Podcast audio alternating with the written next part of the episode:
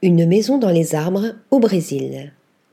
Le cabinet d'architecture Tetro, fondé par Carlos Maia, Deborah Mendes et Igor Macedo, explore de nouvelles approches de conception en harmonie avec les écosystèmes locaux.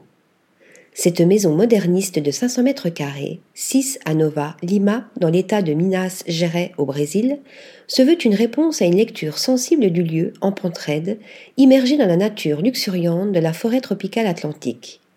La casa Azucena est comme une fleur blanche au milieu de la nature, décrivent avec poésie les architectes.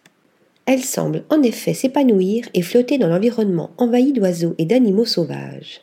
Perchée sur des pilotis, cette demeure de béton et de verre opale s'élève à 15 mètres au-dessus du sol, jouant avec la canopée des arbres en contre-plongée, tandis que la vie animale et végétale continue de se développer en dessous.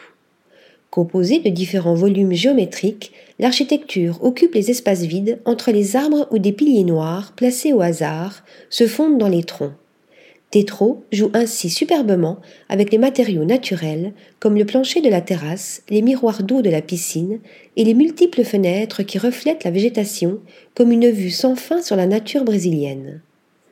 Article rédigé par Nathalie Dassa.